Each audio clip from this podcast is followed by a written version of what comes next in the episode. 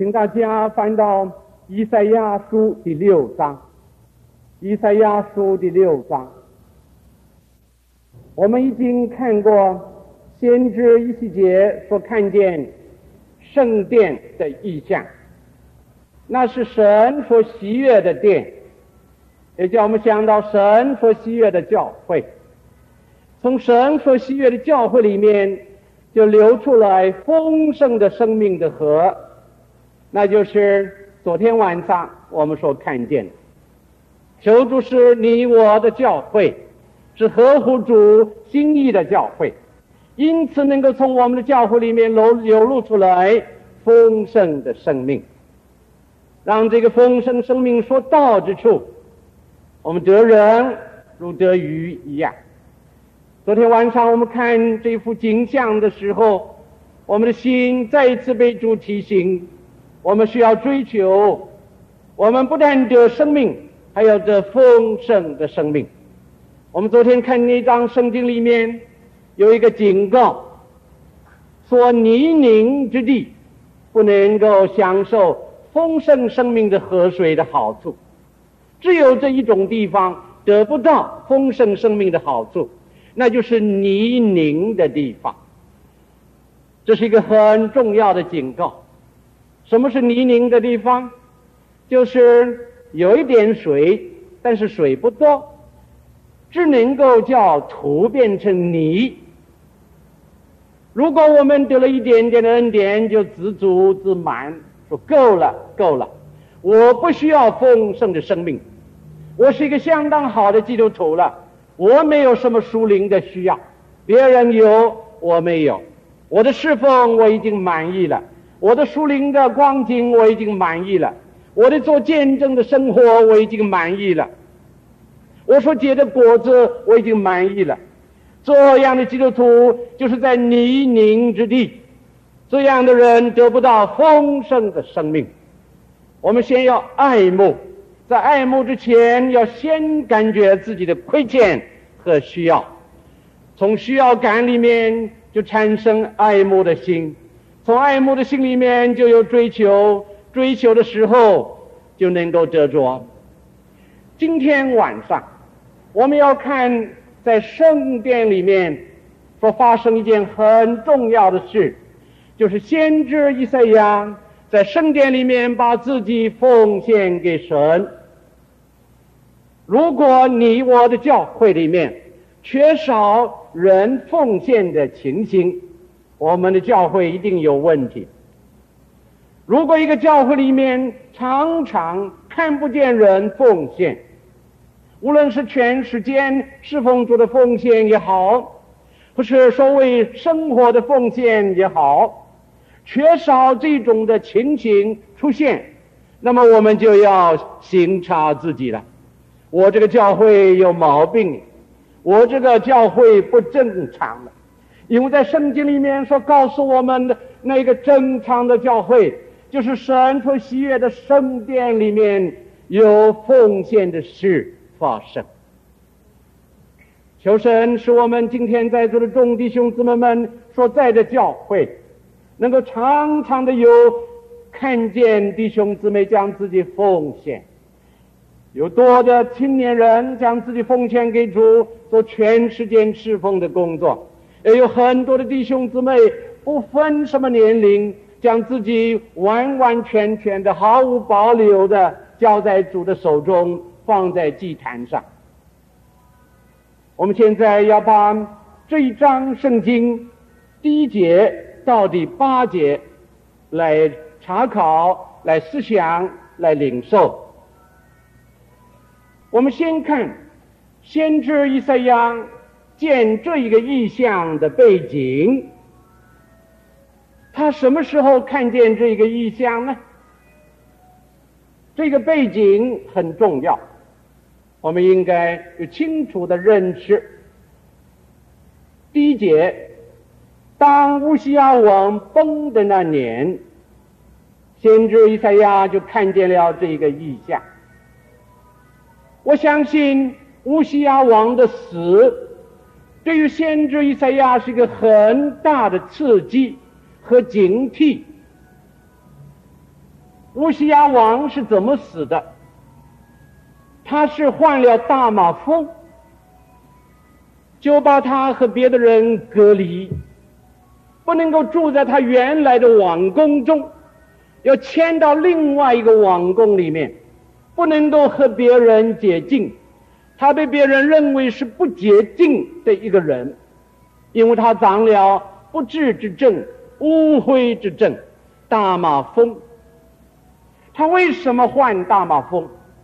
这件事让先知以赛亚也永远不能忘记。在历代之下二十六章十六节，告诉我们乌西亚王心高气傲，在耶和华面前。为什么他骄傲起来呢？因为神帮助了他，他不晓得是神的帮助。他不承认是神的帮助，他以为是自己的能力本事所造成的。乌西亚是一个很有才能的君王，用今天的眼光来看呢，他是一个军事家。他拣选一个很好的元帅，他有用人之名，很会启用人才。还有这个元帅训练他的军队很成功，在那一段圣经里面告诉我们，他手下有两千六百个英勇的干部，都是会打仗，都是通晓战术，还有三十多万的大能的战士，而且这个装备也很好，兵器也很好，而且。乌西亚王发明了一种新的兵器，在城墙上啊，能够装了放射石头和放射箭的兵器，这在当时是一种新的发明，他因此出了名。这是圣经的那几节告诉我们的。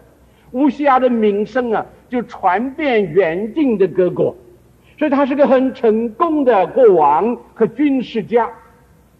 在那里有一句话这样说：“乌西亚王得了帮助，但是他却骄傲起来。”圣经在那里故意不说这个帮助是从哪里来的，只是说他得了帮助。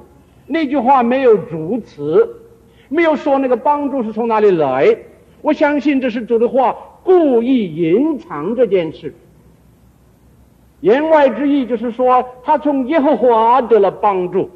不过，耶和华给他的帮助是无形的，是隐藏的，是借助人，也借助神给他的智慧而让他得帮助。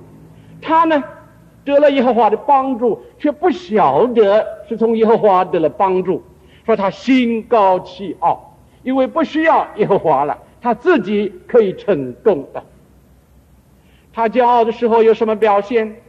他心里想：到圣殿里烧香献祭，何必祭司呢？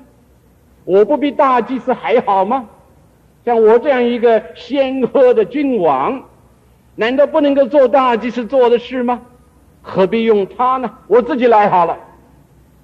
所以他就这样胆敢违反耶和华的清楚的律例命令。当时的大祭司规劝他，他不听，一定要自己跑到圣殿里去做这件事。圣经说，当时的大祭司带着八十个勇敢的祭司，不怕君王的发怒，他们就跟进去，一面跟着走，一面劝他。他们讲的话比较重一点的时候啊，乌西亚王不但不听，反而发怒。他更加下了决心，我非这样做不可。当他最后这样决心要违背神的命令的时候，忽然他的额上出现了大麻风。大祭司就告诉他，他一看见这样的事发生，他就惧怕，他就退去。从此以后，他成为一个害大马风的君王，不能够和他的臣仆在一起。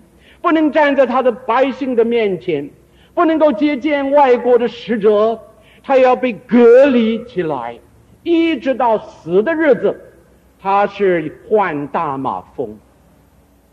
所以乌西亚王崩的那年，是全国上下很悲痛的一年。先知伊赛亚是王室的贵族，他和乌西亚王很熟，我相信他也规劝过乌西亚王，但是乌西亚王不肯听他的话。以至于那样悲惨、可喜、可怜的结果，所以当时乌西亚王崩了，先知伊赛亚心里很难过的时候，很失望的时候，心里很沉重的时候，他就进到圣殿里面，他在那里默想，在那里仰望，在那里敬拜耶和华。就在那个时候，忽然在他的面前出现一个异象。我们要从六方面来查考、思想、领会这个异象给我们的亮光。第一方面就是先知以赛亚在圣殿里面所看见的；第二方面是他在圣殿里面所听见的；第三方面是他在圣殿里面所感觉到的；第四方面是他在圣殿里面所领悟到的、领会到的。第五方面是他在圣殿里面所经历的，第六方面是他在圣殿里面所做的。我们从这个六个角角度来领会、来接受这一段经文给我们的信息。我自己深深的感觉，这个信息是我所需要的。我也盼望各位能够从主的话，今天晚上得着帮助和提醒。我们先看先知以赛亚在圣殿里面所看见。我们再回到第一节第二句：“我见主坐在高高的宝座上。”以赛亚在圣殿里面看见有宝座，谁坐在宝座上？不是人，乃是主耶和华。主坐在宝座上。这是名正言顺的事，这是先知以赛亚所见的第一件事。主高高的坐在宝座上，在圣殿里面，请大家翻到以赛亚书第六章。以赛亚书第六章，我们已经看过先知以西结所看见。圣殿的异象，那是神所喜悦的殿，也叫我们想到神所喜悦的教会。从神所喜悦的教会里面，就流出来丰盛的生命的河，那就是昨天晚上我们所看见的。求主是你我的教会，是合乎主心意的教会。因此，能够从我们的教会里面流流露出来丰盛的生命，让这个丰盛生命所到之处，我们得人如得鱼一样。昨天晚上我们看这幅景象的时候，我们的心再一次被主提醒，我们需要追求，我们不但得生命，还有这丰盛的生命。我们昨天看那张圣经里面。有一个警告，说泥泞之地不能够享受丰盛生命的河水的好处，只有这一种地方得不到丰盛生命的好处，那就是泥泞的地方。这是一个很重要的警告。什么是泥泞的地方？就是有一点水，但是水不多，只能够叫土变成泥。如果我们得了一点点的恩典，就自足自满，说够了，够了，我不需要丰盛的生命，我是一个相当好的基督徒了，我没有什么属灵的需要，别人有，我没有，我的侍奉我已经满意了，我的属灵的光景我已经满意了，我的做见证的生活我已经满意了，我所结的果子我已经满意了。这样的基督徒就是在泥泞之地，这样的人得不到丰盛的生命。我们先要爱慕，在爱慕之前，要先感觉自己的亏欠和需要，从需要感里面就产生爱慕的心，从爱慕的心里面就有追求，追求的时候就能够得着。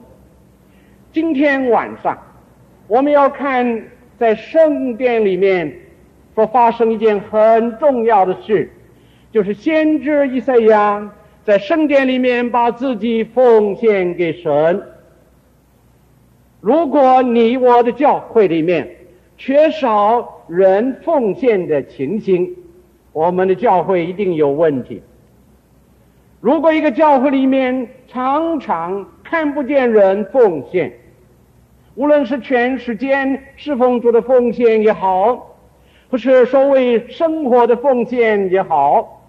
缺少这种的情形出现，那么我们就要省察自己了。我这个教会有毛病，我这个教会不正常了。因为在圣经里面所告诉我们的那个正常的教会，就是神所喜悦的圣殿里面有奉献的事发生。求神使我们今天在座的众弟兄姊妹们所在的教会。能够常常的有看见弟兄姊妹将自己奉献，有多的青年人将自己奉献给主做全时间侍奉的工作，也有很多的弟兄姊妹不分什么年龄，将自己完完全全的毫无保留的交在主的手中，放在祭坛上。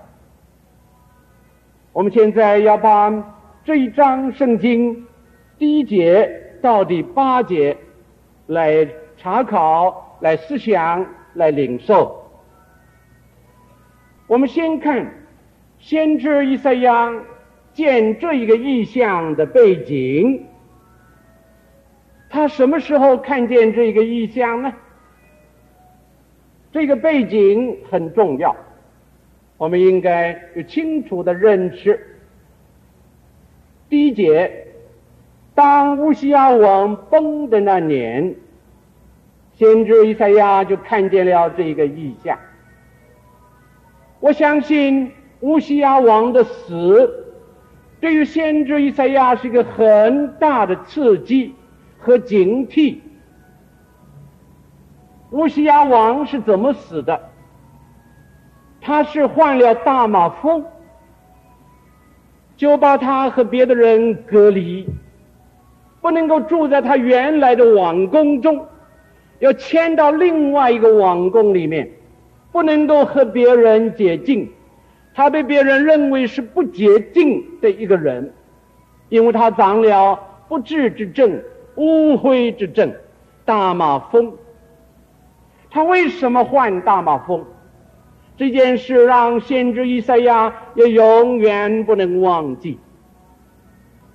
在历代之下二十六章十六节，告诉我们乌西亚王心高气傲，在耶和华面前。为什么他骄傲起来呢？因为神帮助了他，他不晓得是神的帮助，他不承认是神的帮助，他以为是自己的能力本事所造成的。乌西亚。是一个很有才能的君王。用今天的眼光来看呢，他是一个军事家。他拣选一个很好的元帅，他有用人之名，很会启用人才。他有这个元帅训练他的军队很成功。在那一段圣经里面告诉我们。他手下有两千六百个英勇的干部，都是会打仗，都是通晓战术，还有三十多万的大能的战士，而且这个装备也很好，兵器也很好，而且乌西亚王发明了一种新的兵器，在城墙上啊。能够装了放射石头和放射箭的兵器，这在当时是一种新的发明，他因此出了名，这是圣经的那几节告诉我们的。乌西亚的名声啊，就传遍远近的各国，所以他是个很成功的国王和军事家。在那里有一句话这样说：乌西亚王得了帮助，但是他却骄傲起来。圣经在那里故意不说这个帮助是从哪里来的，只是说他得了帮助。那句话没有主词，没有说那个帮助是从哪里来。我相信这是主的话，故意隐藏这件事。言外之意就是说，他从耶和华得了帮助。不过，耶和华给他的帮助是无形的，是隐藏的，是借助人，也借助神给他的智慧而让他得帮助。他呢，得了耶和华的帮助，却不晓得是从耶和华得了帮助。说他心高气傲，因为不需要耶和华了，他自己可以成功的。他骄傲的时候有什么表现？他心里想：到圣殿里烧香献祭，何必祭司呢？我不比大祭司还好吗？像我这样一个显赫的君王，难道不能够做大祭司做的事吗？何必用他呢？我自己来好了。所以他就这样胆敢违反耶和华的清楚的律例命令。当时的大祭司规劝他，他不听，一定要自己跑到圣殿里去做这件事。圣经说，当时的大祭司带着八十个勇敢的祭司，不怕君王的发怒，他们就跟进去，一面跟着走，一面劝他。他们讲的话比较重一点的时候啊，乌西亚王不但不听，反而发怒。他更加下了决心，我非这样做不可。当他最后这样决心要违背神的命令的时候，忽然他的额上出现了大马蜂。大祭司就告诉他，他一看见这样的事发生，他就惧怕，他就退去。从此以后。他成为一个害大马风的君王，不能够和他的臣仆在一起，不能站在他的百姓的面前，不能够接见外国的使者，他要被隔离起来，一直到死的日子，他是患大马风。所以乌西亚王崩的那年，是全国上下很悲痛的一年。先知伊赛亚是王室的贵族，他和乌西亚王很熟，我相信他也规劝过乌西亚王，但是乌西亚王不肯听他的话，以至于那样悲惨、可喜、可怜的结果。所以当时乌西亚王崩了，先知伊赛亚心里很难过的时候，很失望的时候。心里很沉重的时候，他就进到圣殿里面，他在那里默想，在那里仰望，在那里敬拜耶和华。就在那个时候，忽然在他的面前出现一个异象。我们要从六方面来查考、思想、领会这个异象给我们的亮光。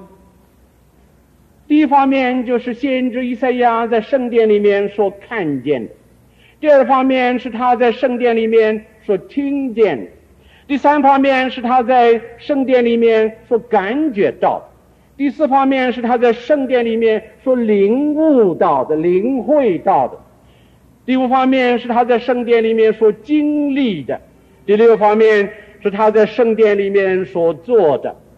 我们从这个六个角角度。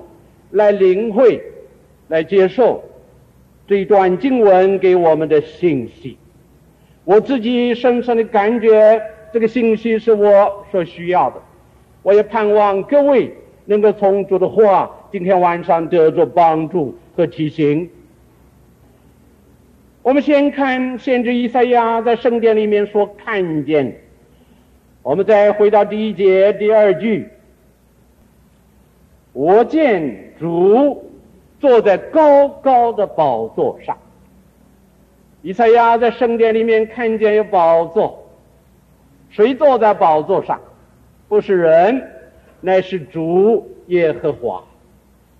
主坐在宝座上，这是名正言顺的事。这是先知以赛亚所见的第一件事。主高高的坐在宝座上，在圣殿里面，在基督的教会里面。必须有个宝座，不是人坐在宝座上，不是牧师坐在宝座上，不是长老坐在宝座上，也不是平信徒的领袖坐在宝座上，是主坐在那儿。先知以赛亚，他之所以肯将自己奉献给主，就是因为他看见主坐在宝座上。他看见这个事实，他要接受这个事实。这个事实对他等于一个命令。当他看见主坐在宝座上的时候，他就没有向主辩论的余地。如果这位坐宝座的主说：“以赛亚，我要你将自己奉献给我。”以赛亚只有一件事可做，就是把自己交给主。如果不交，主就不再是主。如果不交，主就不是坐在宝座上。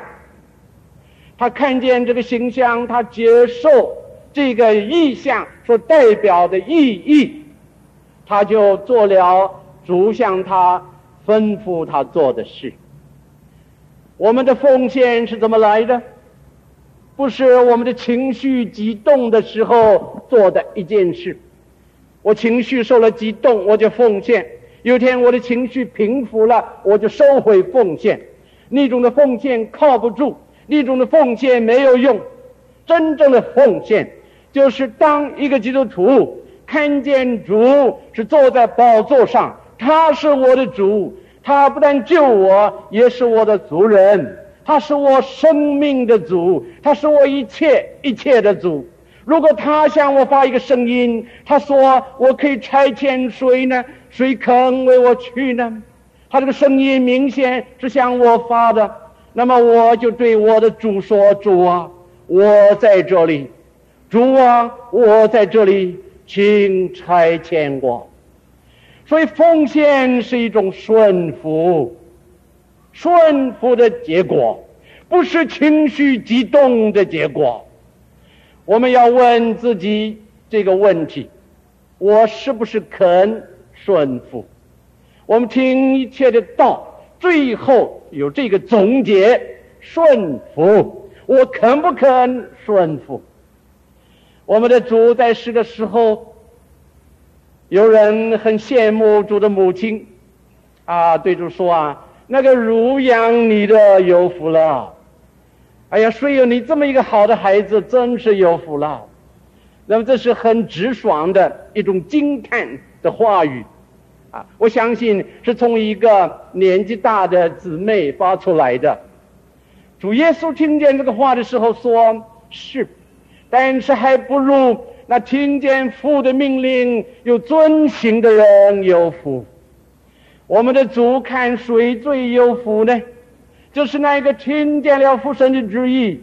知道了他的心意而去遵行的人，而去顺服的人，说主啊，是的，你的旨意是这样，你的心意是这样，我就要这样做。这个人有福了，永远的福分主赐给他。今天晚上，我们的肯不肯奉献？我再说，是在于我们肯不肯顺服主的命令。我们早晚又来到一个地步，我面对这一个选择，到底我要不要顺从主的命令？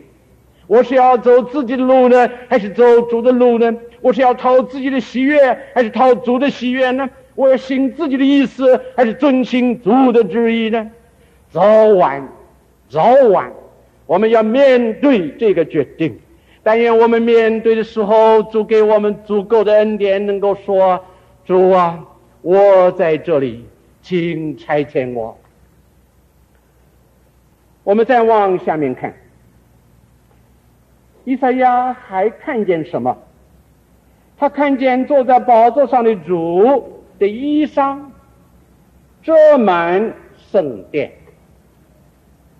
主的衣裳遮满圣殿。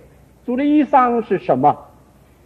我们看诗篇一百零四篇第一节，在那里说：“耶和华以威严为衣服，以能力为外袍。”威严、亮光，对不起，我刚才说错，刚才应该是说以亮光为外袍，威严、亮光是他的衣服。在诗篇九十三篇第一节告诉我们，神以能力束腰，在他的衣服上有腰带，这个腰带就是能力。所以主的衣服是什么？是他的威严。他的亮光，他的能力，这三样装满了圣殿。哎呀，这真是个圣殿！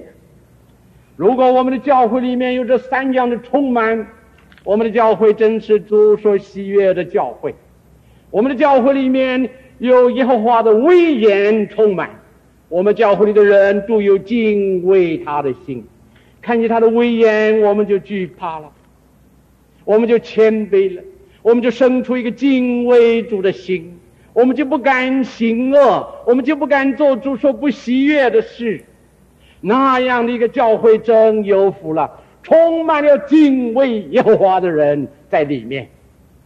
如果主的亮光充满在我们教会里面，他的话语的亮光不断的显露出来，我们领受他的话语的亮光，又领受。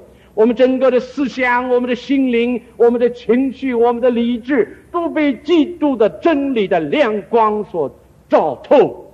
我们正是愿望，我们的每一个教会里面充满了主的真理的话语的亮光，不断的从他的仆人、使女，从弟兄姊妹的见证里面，从各样的交通聚会里面，从传信息的讲道里面，主的话语亮光不断的发射出来。这个教会有福了。如果在哪一个教会里面，神的话语稀少，神的话语稀少，末世减少，那个教会有祸了。那个教会里充满了人的声音，充满了人的意见，没有神所发出来的像众水一样的声音。如果一间教会里面充满了耶和华的能力，那个教会里面的弟兄姊妹就要改变了，他们就要过得胜的生活，罪恶在他们身上没有捆绑的作用了。这个世界也不能够压逼他们，也不能够改变他们爱主的心智了。他们表现得胜，他们有狮子的面，他们有棕树刻在他们的灵性上。但愿主的威严，但愿主的亮光，但愿主的能力。像这里所说的衣服遮满那个圣殿，难怪在这样的一个地方，先知以赛亚把自己完全奉献。我相信，每一个这样被充满的教会里面，一定多有多有更多的有奉献的人。我们再看，先知以赛亚还看见什么？第二节。其上有撒拉夫势力，各有六个翅膀，用两个翅膀遮脸，两个翅膀遮脚，两个翅膀飞翔。以赛亚看见撒拉夫，撒拉夫这个名字是火的意思，这个原文的字根是火。这个火是什么意思呢？有两种的意思。其中的一种就在本段里面，第六节告诉我们：有一位撒拉夫飞到我跟前，手里拿着红炭，是用火剪从坛上取下来的。撒拉夫取了坛上的火炭，烧得发红的火炭，取来用在先知以赛亚的口唇上，萨拉夫的火的意义的第一个，就是火的洁净，经过火就完全的洁净，就好像今天的酒精灯消毒的作用一样。第二个意义呢，是火热。萨拉夫是一种特别的天使，萨拉夫还有所代表的书灵的意义，我们今天晚上没有时间讲，我们明天晚上要讲。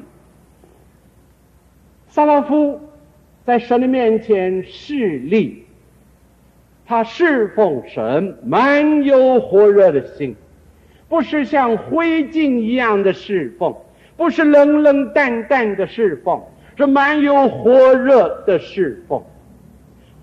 我今天早上到基督书院去，在校园团契所主办的福音性的夏令会里面传信息，我发现在那儿有六百大专的学生，其中有基督徒，有非基督徒。基督徒把非基督徒的同学请到那儿去，为他们出各种的费用，他们住宿的费用、伙食的费用、交通的费用，基督徒的同学们为他们代出，替他们报名，到了时候推他们去、拉他们去，甚至有的时候啊，逼他们去。我在回来的车子里面听见几位同工谈呢，说有些同学，他们心里做见证的负担很重，他们在考试的时候要筹备，他们心里想，明天就考试了，今天晚上我不好好的预备功课怎么可以呢？有一个同学做见证说，他要坐下来预备功课的时候，他的心不能够集中，他就。赶快跑到礼拜堂去参加那一个祷告会，一祷告完再回来预备功课。他心里有个负担，有个救灵的火热的心。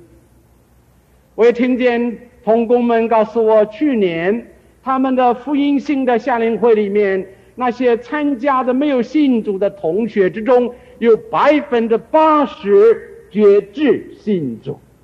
所以那些信主的同学们尝过那个快乐的味道，得人。得救的那种的喜乐，所以今年他们就请更多的人。这个礼拜有六百，他们下一个礼拜还有一次有五百报名，加在一起超过一千大专的学生，在基督书院分开两次的时间来传福音，来做见证，做个人的工作，在聚会里面传讲基督的救恩之道。我看见那种的情形，我的心里真是满有喜乐。我对同工们说：“中国的教会前途是光明的，有这么多爱主的青年，他们这样的付代价，有这样的火热的心来侍奉主，来为主做见证，来传福音。中国的教会怎么会没有前途？有光明的前途，将来主的恩典要越施越大，越施越广，越施越深。”好像我们看过的那条丰盛的生命之河一样。我们再看萨拉夫是什么样的情形呢？有六个翅膀，两个翅膀遮脸，两个翅膀遮脚，两个翅膀飞翔。遮脸就是觉得自己不配的意思。如果你把两只手。遮住你的面孔，你是表示有点羞愧，不好意思。啊，两个翅膀把脸遮起来，就是表示在万军的耶和华、圣洁的耶和华、满有荣光的耶和华的面前，自己深深的感觉不配，所以把面遮盖起来，这是他们的谦卑。两个翅膀遮脚。脚是侍奉的时候走动用的，把脚遮起来，就是把自己的侍奉隐藏起来。我的侍奉不算得什么，我的侍奉不过是理所当然的，我的侍奉不过是被主的爱激励感动而尽我们的而尽我的本分而已，有什么可夸的呢？骄傲从哪里来？谦卑又从哪里来？真正的谦卑，就是看见自己的那一个本分和自己的本相和自己的不配而自然流露出来的。如果一个人为主付代价，所谓付代价，但是当他做那件事情的时候，他的眼睛是注定在主的身上，他深深的体会到主无比的爱，主为他付了多么大的代价，主为他受的苦多么深。他这样想的时候，他在看自己为主所做的那一件事，他觉得是一点点的事，微不足道的事。你要他骄傲都骄傲不起来。我们记得当日亚伯拉罕接待耶和华，记来记载在创世纪第十八章第一段里面。亚伯拉罕在接待神的时候，他怎么说呢？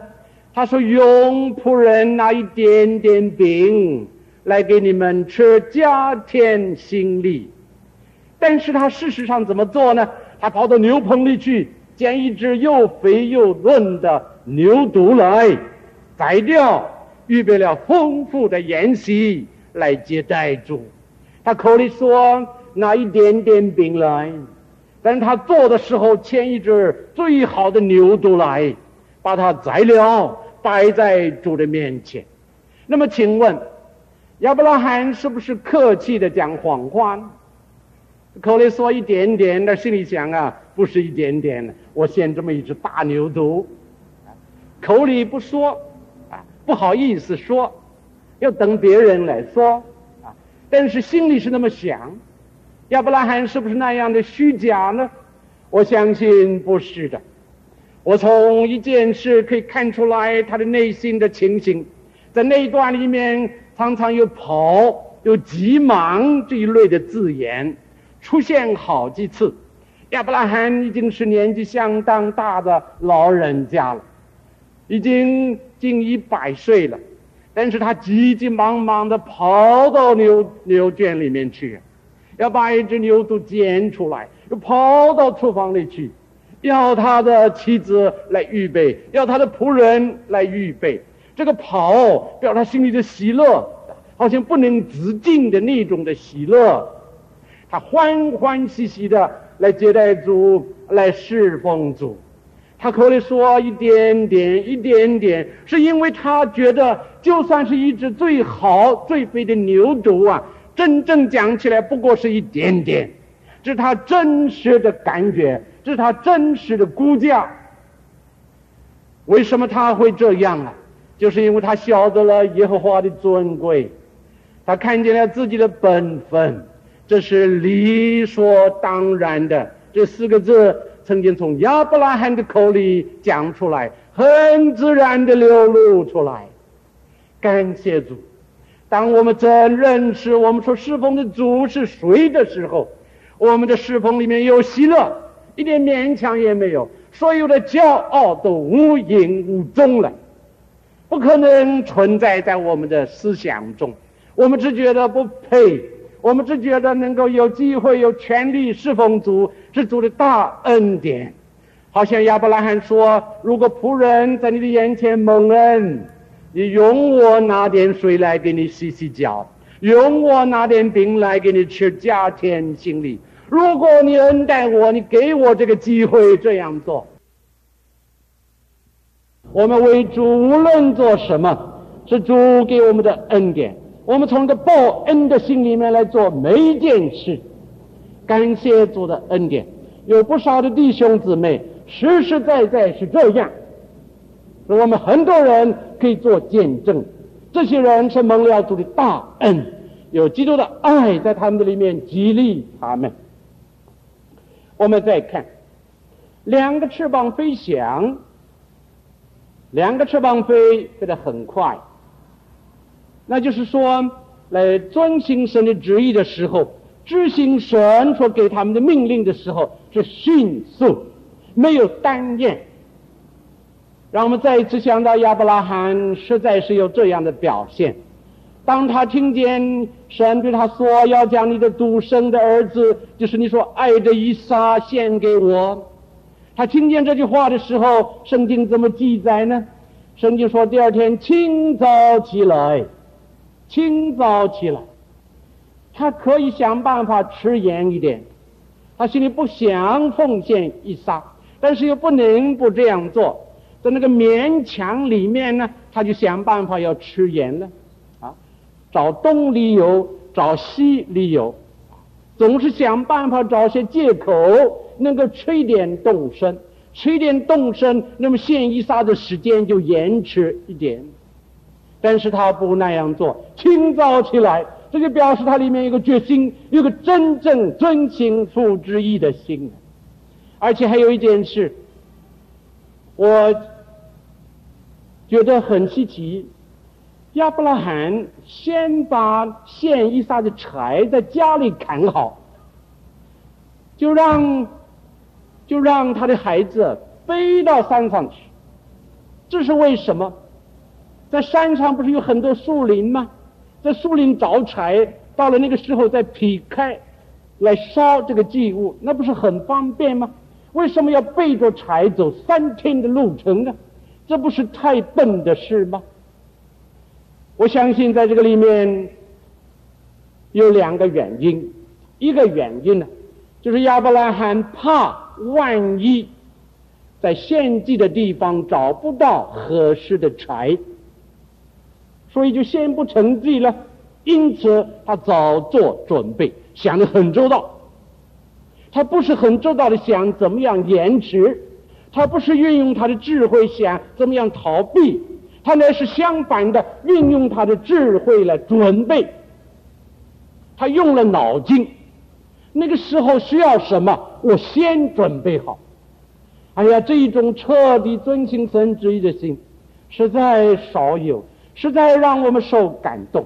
第二个原因，那就是因为要预表耶稣基督背着自己的十字架到被钉的地方，把自己献上为赎罪祭的地方，所以撒要背着那个自己的柴。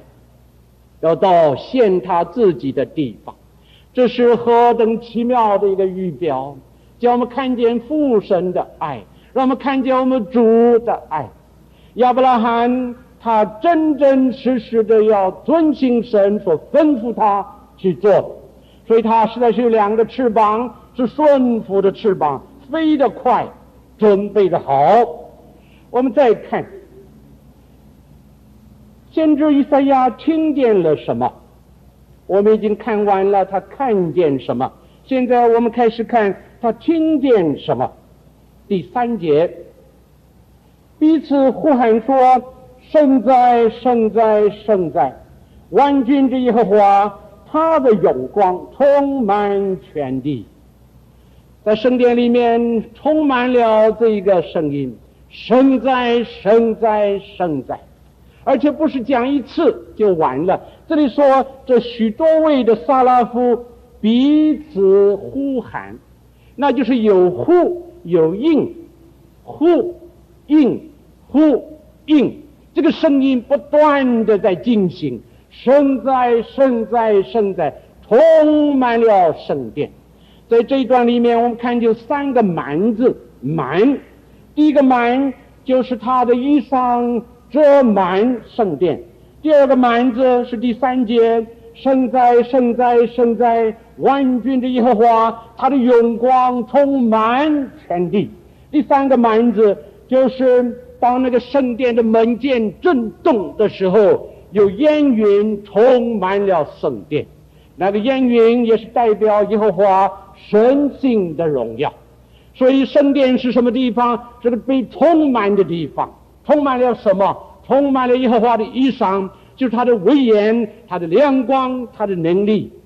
圣殿是什么地方？是万军之耶和华永光充满的地方，是一个属天的境界，不是在黑暗里面，是在天上的光的照耀之下。圣殿是什么地方？圣殿是耶和华的神性的烟云充满的地方，充满，充满，充满。如果神的教会是一个很贫乏的地方，就不能结果子；如果神的教会是个贫乏的地方，就不能够有得胜；如果神的教会是个贫乏的地方，就不能够有生命的流露，也不能够得人归向主。只有充满有能力，只有充满能够有果效，只有充满能够结果子。我们再看，先知以赛亚感觉到什么？他感觉到什么？我们看第四节，第四节，因呼喊者的声音，门键的根基震动。先知以赛亚感觉到震动，为什么震动？因为圣哉、圣哉、圣哉的声音呢、震动那个圣殿。先知以赛亚站在那个地方，他感觉到震动，这是属灵的震动。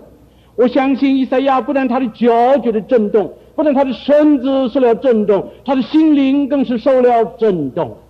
圣殿是什么地方？是我们在里面受震动的地方。我们的心灵受了震动，我们的肉体受震动就要倒下去，我们的心灵受震动就被建立起来。当圣殿里面因为呼喊圣哉圣哉的声音而震动的时候，只有那一个能够受得起这个震动的才能存留。地震的时候，一切软弱的，一切一切没有建筑好、材料不好的、偷工减料的建筑物都要倒塌，因为它受不起那个震动。只有坚固的、根基好的，受得住那个震动，不受影响。在希伯来书十二章末了一节，我们看见一句话说：“神是烈火，烈火，他的国是那个不能震动的国。感谢主，他给我们的是存到永远的。这个世界一切的变化都不能够震动，不管这个世界如何的变化，我们在基督里所得到的、所持守的、所承受的，是永远不能够震动。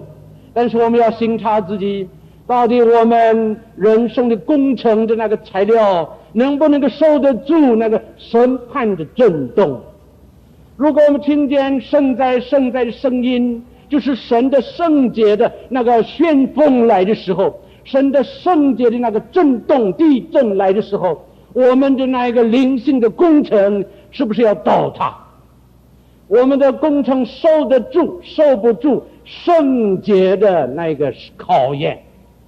如果我们的生活不圣洁，如果我们的思想不圣洁，如果我们的动机不圣洁，我们就受不起那一个震动，一震动就倒塌了。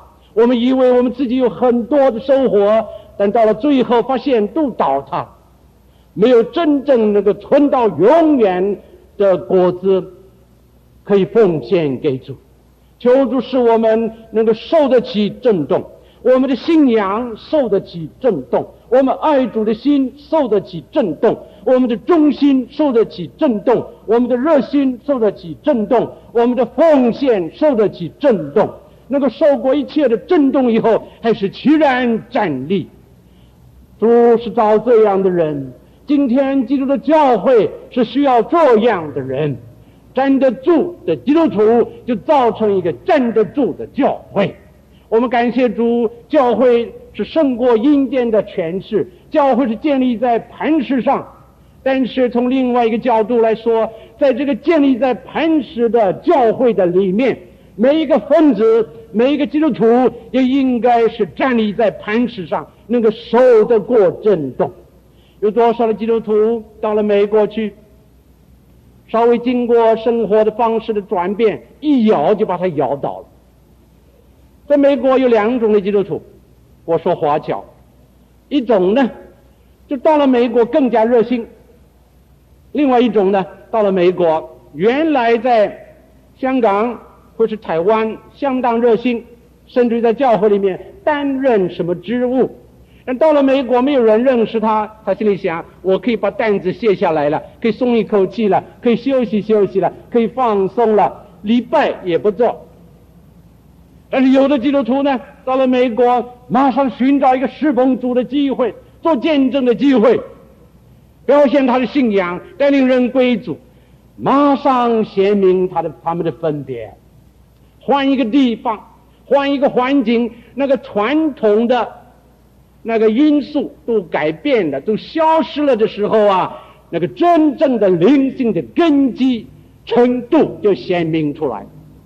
我们受得起，受不起考验，受得起，受不起震动，在那一震动过去之后，我们是不是还是仍然坚固的为主站得住？